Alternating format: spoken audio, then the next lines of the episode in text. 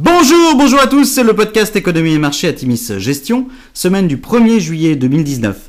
Petit avertissement, les performances passées ne préjugent pas des performances futures, bien lire les documents de référence des fonds avant d'investir, et puis nous allons citer un certain nombre d'entreprises, il s'agit d'une simple illustration de notre propos et non d'une invitation à l'achat. Alors cette semaine nous avons titré Réchauffement. C'est vrai que nous avons eu chaud, chaud en France au niveau météo, mais aussi parce que la semaine avait plutôt mal commencé. Les déclarations de Jérôme Powell expliquant que la Fed n'était pas soumise aux pressions politiques à court terme semblent avoir pris les investisseurs à contre-pied en début de semaine. Ces derniers anticipent en effet toujours une baisse des taux en juillet, compte tenu de la dégradation des indicateurs macroéconomiques. La semaine a été marquée par l'attente de la rencontre entre Donald Trump et Xi Jinping à Osaka dans le cadre du G20. Cette rencontre aura permis ce week-end l'annonce d'une trêve et la reprise de discussions pour la mise en place d'un accord commercial.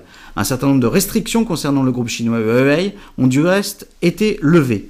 La visite de Donald Trump à la frontière nord-coréenne pour rencontrer Kim Jong-un aura quelque peu éclipsé l'événement dans la presse internationale ce week-end. Ceci étant dit, nous pensons que c'est une excellente nouvelle qui devrait porter euh, les marchés vers de nouveaux plus hauts, en tout cas aux États-Unis, et aussi sur une partie des compartiments européens. Le pétrole continue de s'apprécier, le WTI progresse de 1,3% sur la semaine, à plus de 58 dollars le baril. Il faut dire que l'Arabie saoudite, la Russie et l'Irak ont annoncé vouloir prolonger de 6 mois le plan de réduction de leur production. Quel semestre Prenant à revers toutes les Cassandres qui prédisaient le pire après un mois de décembre, certes détestable, le SP500 enregistre sa plus forte hausse depuis 1997 à plus de plus 17%. Sur la semaine, le CAC progresse de 0,2%, le SP500 se replie de 0,3% et le Nasdaq perd 0,3%.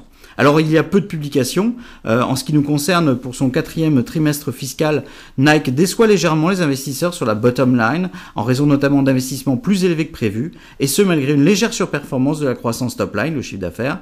Nike finit donc son année fiscale par un chiffre d'affaires trimestriel en croissance de 4% à plus 10% à taux de change constant.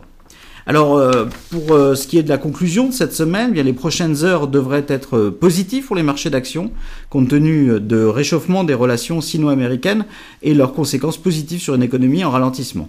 Nous nous réjouissons des performances de nos fonds, très satisfaisantes sur ce premier semestre, et ce sur toute la gamme, tant en matière de stock picking, à Timis Millennial, à Timis Millennial Europe, à Timis Better Life ou à Timis Industrie 4.0 ont d'excellents résultats, que multi-assets, euh, les ex diversifiés, Atimis Global ou Atimis Patrimoine.